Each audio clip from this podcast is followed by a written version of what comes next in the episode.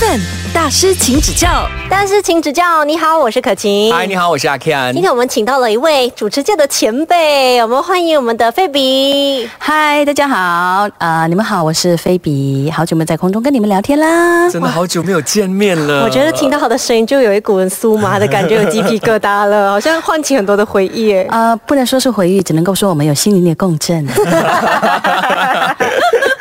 所以你最近在忙什么？呃，很多人都说，哎，你最近做什么？我说做自己啊，就是还是有接一些主持的工作，然后继续在教瑜伽课，自己也有继续的在进修，敞开心胸来面对这个世界。之前已经把我训练成一个很制式的生活方式，固定的就是起身要做什么，准备剪接什么什么什么，然后有一定的 routine 了。对对对，所有的目的性其实是非常的明确的，就是把最好的呈现给电视还有电台的朋友们。但是自从呃我就是离开了电台的工作过后呢，到处去学东西，本身很喜欢。品尝美食美酒，然后所以我就去有上了那个呃，就是葡萄酒烈酒的认证的课程，就是去上课，就是你必须一直考试，然后它是一个英国专业的认证，然后你不停不同的 level 考了过后，有些人会是当侍酒师啊，然后有些会自己开餐厅啊，就是等等，就像我们看到的一般很正规，像米其林餐厅还是啊正规餐厅，他们的侍酒师其实必须通过这样的认证，然后我因为很喜欢，然后我就也去考试。瑜伽方面，我当然也有继续。自己也有研究了一些啊，《黄帝内经》啊，还是怎么样的，然后也开始会接触更多关于世界时事经济，因为像以前所做的那个节目的形式，其实就把自己比较局限，因为我以前做比较多养生啊。旅行啊，啊，lifestyle 的东西，但是现在呢，走了出来，我反而就是接触更多关于啊，甚至是一些身心灵的东西，我都觉得这个世界真的太有趣了，而且每一件事情原来都是有一定的关联，生命真的好好玩，反而到现在你才有一种这世界正开始的感觉。因为以前真的比较忙，呃，我做四个小时的节目，我四个小时就在 on air 嘛。但是我之前的准备工作，我相信你们也知道，就是要找嘉宾啊，找内容啊，然后负责剪接啊，然后要写 promo 啊，one leg cake 什么都要做到完。对，真的是要做到完。然后那个时候像我们的那个工作类型，我不知道是你们有 producer，然后像我又没有 producer，所以很多东西，然后还有一些除了 on air 还有还有很多的拍摄，然后之前还有一些电视的，所以基本上那个。呃，整个生活它是比较可以说是很充实，嗯，但是太满了，没有空间。我觉得需要有一些缝隙吧，人生需要有一些缝隙，那么才有不同的光可以照进来啊。留白是一门艺术，哎，为自己的生活留一点空间是，嗯。所以呃，其实一开始的时候是有想过就是要当主持人吗？一开始是电视主持先对吗？其实应该说是我一开始来到吉隆坡是被签当歌手。然后那个时候，当我还记得你的歌《记号》，我很喜欢《记号》那。其实，在《记号》之前，应该说是在啊林俊杰跟阿杜之前，其实我已经加入了当时的唱片公司。其实那个时候，我其实算是他们的师姐。然后我在新加坡啊上课的啊，因我在新加坡。呃，受训的时候，他们就觉得我应该有更多的一些实际的经经验，因毕竟当时我年纪还很小，嗯，所以他们就把我啊，就是派来吉隆坡的海螺民歌餐厅，算是做一个实战，要我多一点唱歌练习。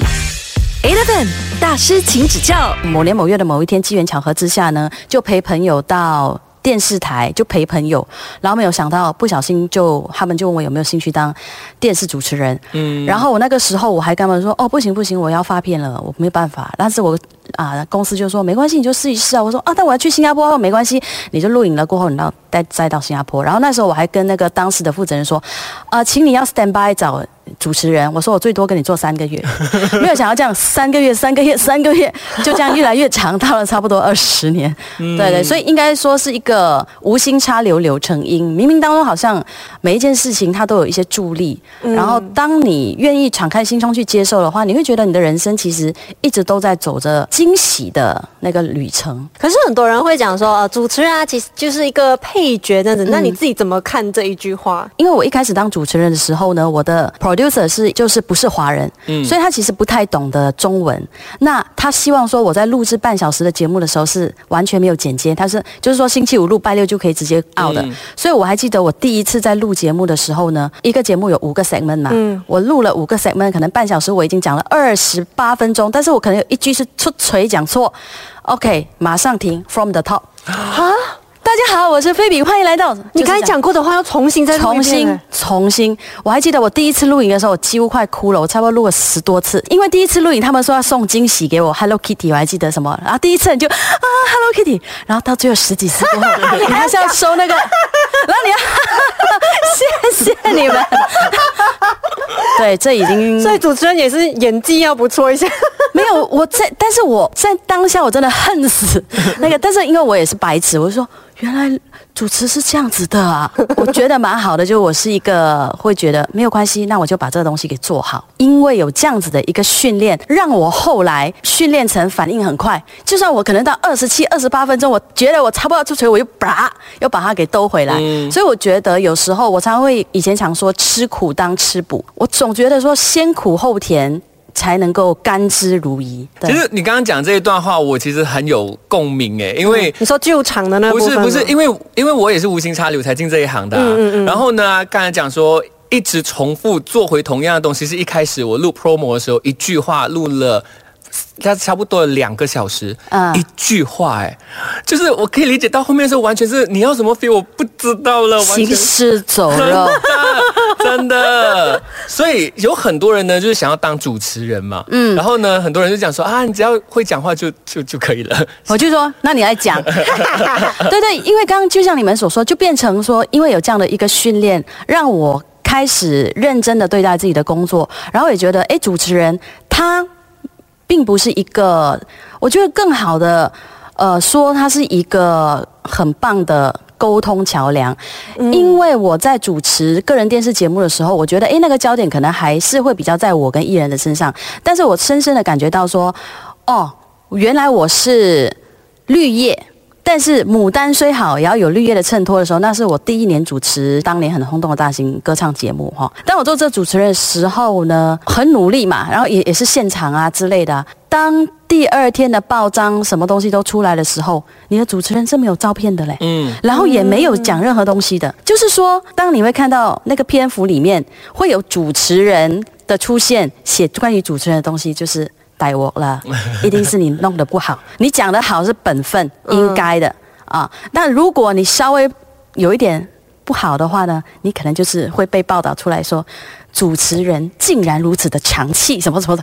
哎，所以所以有时候你就啊，不过可以没有报道，对。反正没有看到名字比较安心。是不好是的，然后会慢慢的自自己，我觉得是蛮好的，就是从小自己已经慢慢的调试说，哎，但是也因为我觉得主持人有点像是空气，就是你看不到他，但是你很需要空气。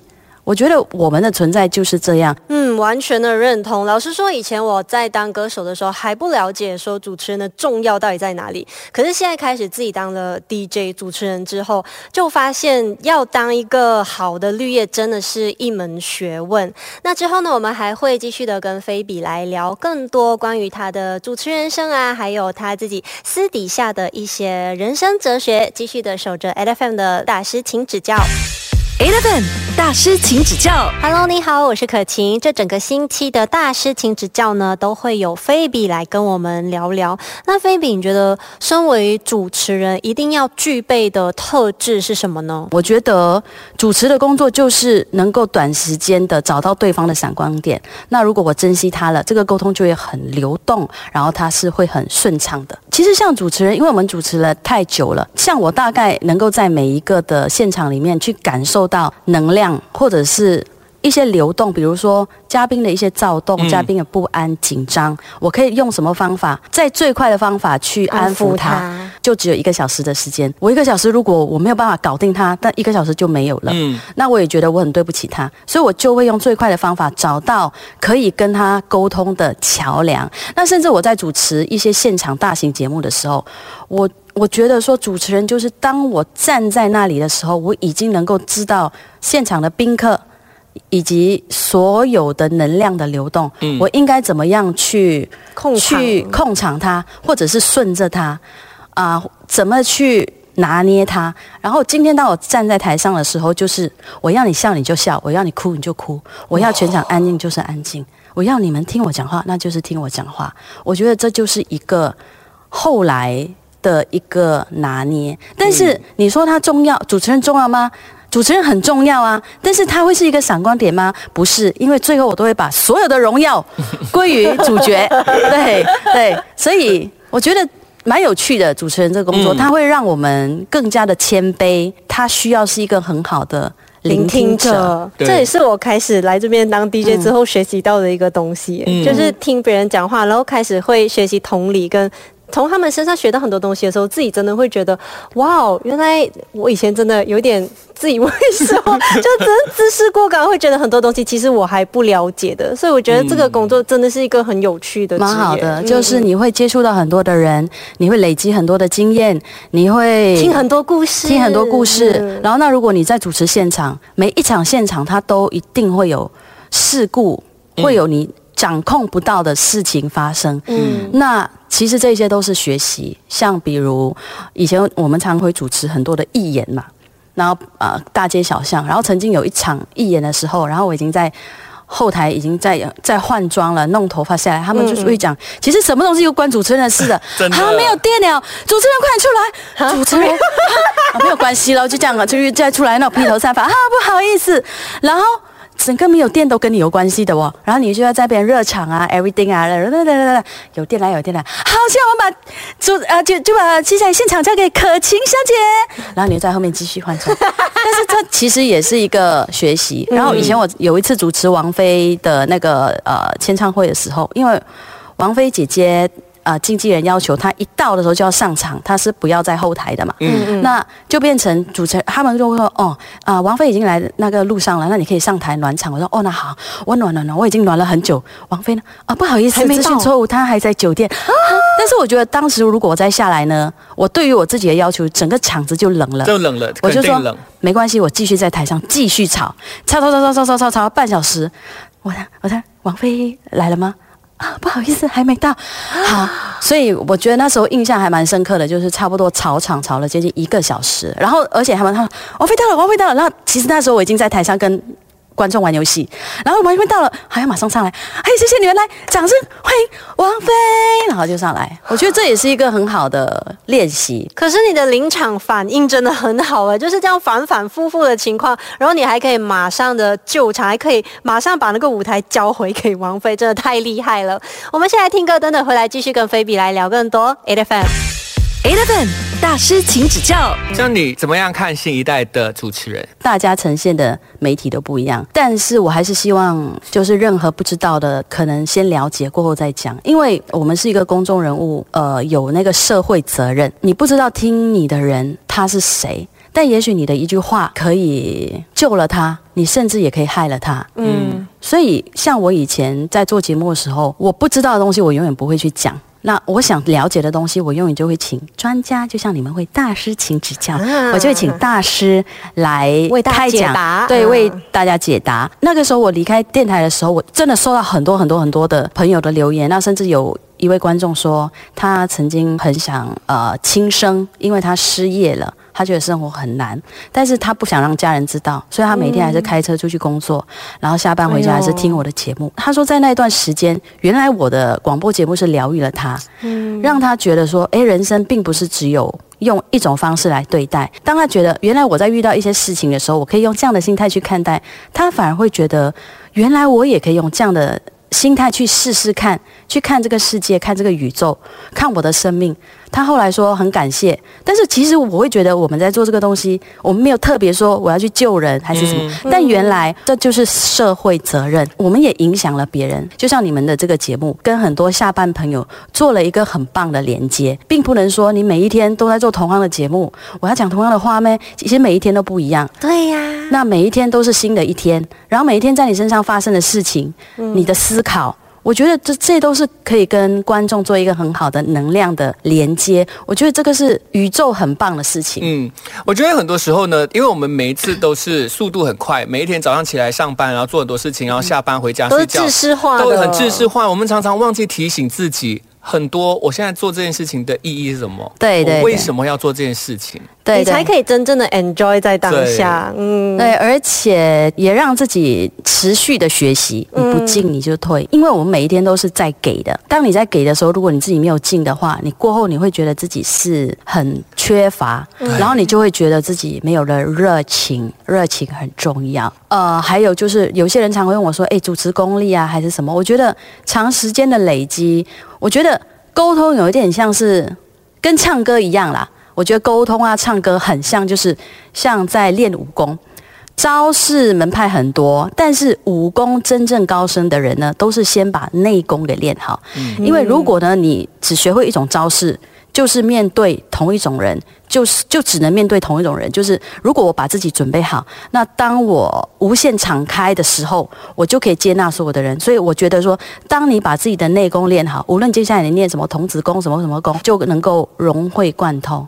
所以像唱歌一样嘛，如果你只是很注重在我要唱这个技巧什么，你永远只是一个唱歌的机器，情感就缺乏。对，但是当当你把你的内功给练好的时候，你会发现这些招式的东西，其实它已经浑然天成的，在你在唱歌的时候，你已经不用多想。他已经就在里面了。嗯，我觉得主持跟唱歌这一点是很相似的。嗯，而且不要只是单方面的去往一个方向去，呃，就是让自己学到更多。这样，你可能可以去多尝试不一样的其他领域的东西。就很像菲比，除了当主持人以外，其实刚刚他有聊到嘛，他现在呢也是一个瑜伽老师。到底是怎么样开始踏上这一条路？我们之后再来跟大家聊聊。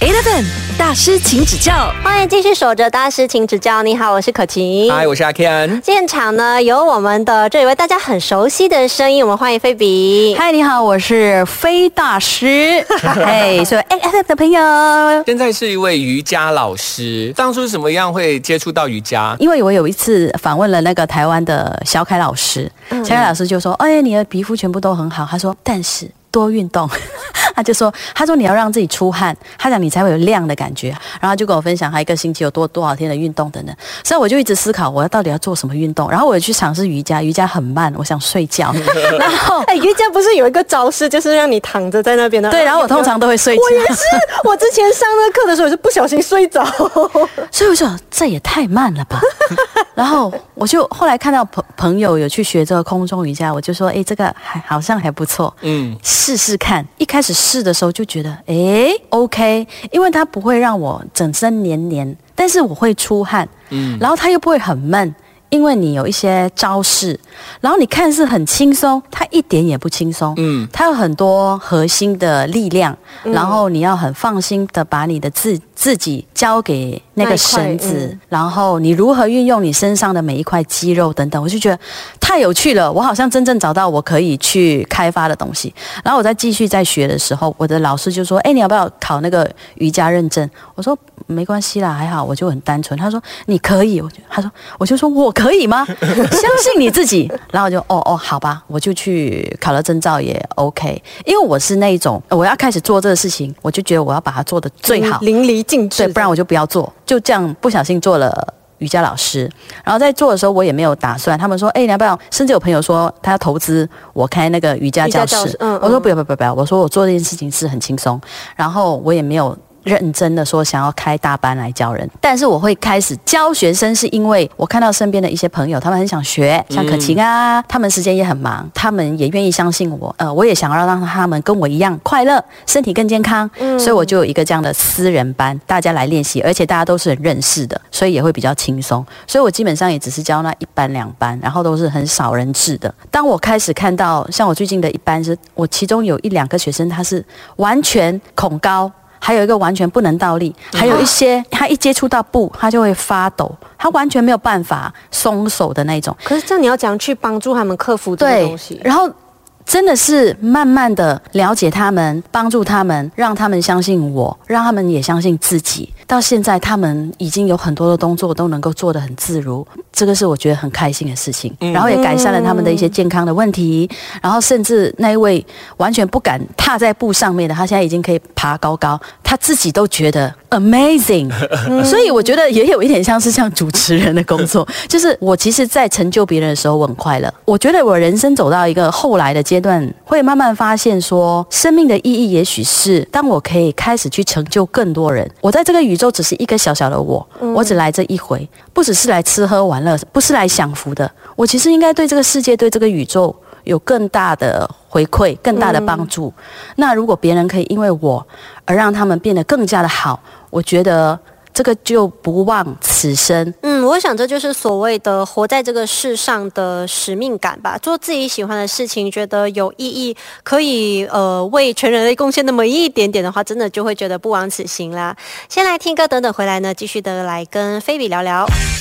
Eleven 大师，请指教。Hello，你好，我是可晴。今天的大师呢，依然有我们的菲比。刚刚聊了很多嘛，那呃，菲比，你觉得在瑜伽身上你学到了什么东西？我觉得空中瑜伽有一点像是人生，可能你的一些肌肉的不舒服，你的内心的不舒服，其实某个程度上面也可以是上天让你有机会去解决跟面对它，就是一种发现。嗯，你要先知道自己到底有什么样的一些不足。嗯，然后你才能够去填满它，然后不要很快，像你们练重训，你也不能够一次过拿一百公斤，一百公斤啊，你会受伤。可能你做深蹲的时候，你要知道，哎，怎么样蹲才不会伤到膝盖啊，等等啊。所以我觉得。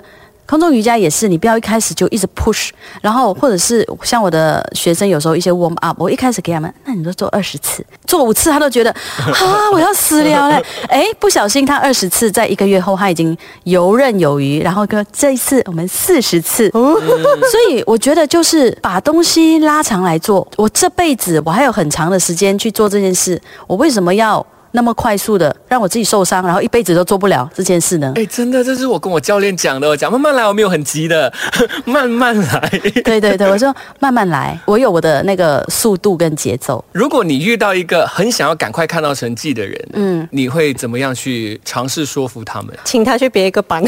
也不是，就是他很想很很快的看到成绩，但他也要接受他自己身体本身的条件还不足啊。说像如果你们做那个重训，他明明都还没有能力去拿那个一百公斤，那他硬逼自己去拿那一百公斤，搞不好一百公斤没拿到，但是他已经受伤了。嗯，所以我会我会慢慢跟他跟他说，有一些事情你就做，像我们做人做事还是什么，你就不要先觉得我今天做这件事情我就要得到什么，你就一直做一直做。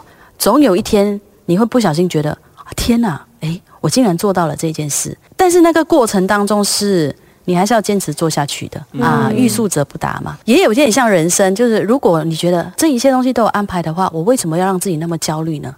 我做就对了。当你很认真的去走你每一步的时候，你会发现，其实你不用找那个东西，那东西就会来找你。OK，像我以前运动细胞嘛，我刚开始练瑜伽的时候，我也是全身很硬的，我有很多动作是我完全是没有办法一字马的。嗯，但是我现在竟然发现，我在做很多我以前在做的动作的时候，我除了游刃有余，我也做到了很多我以前做不到的东西。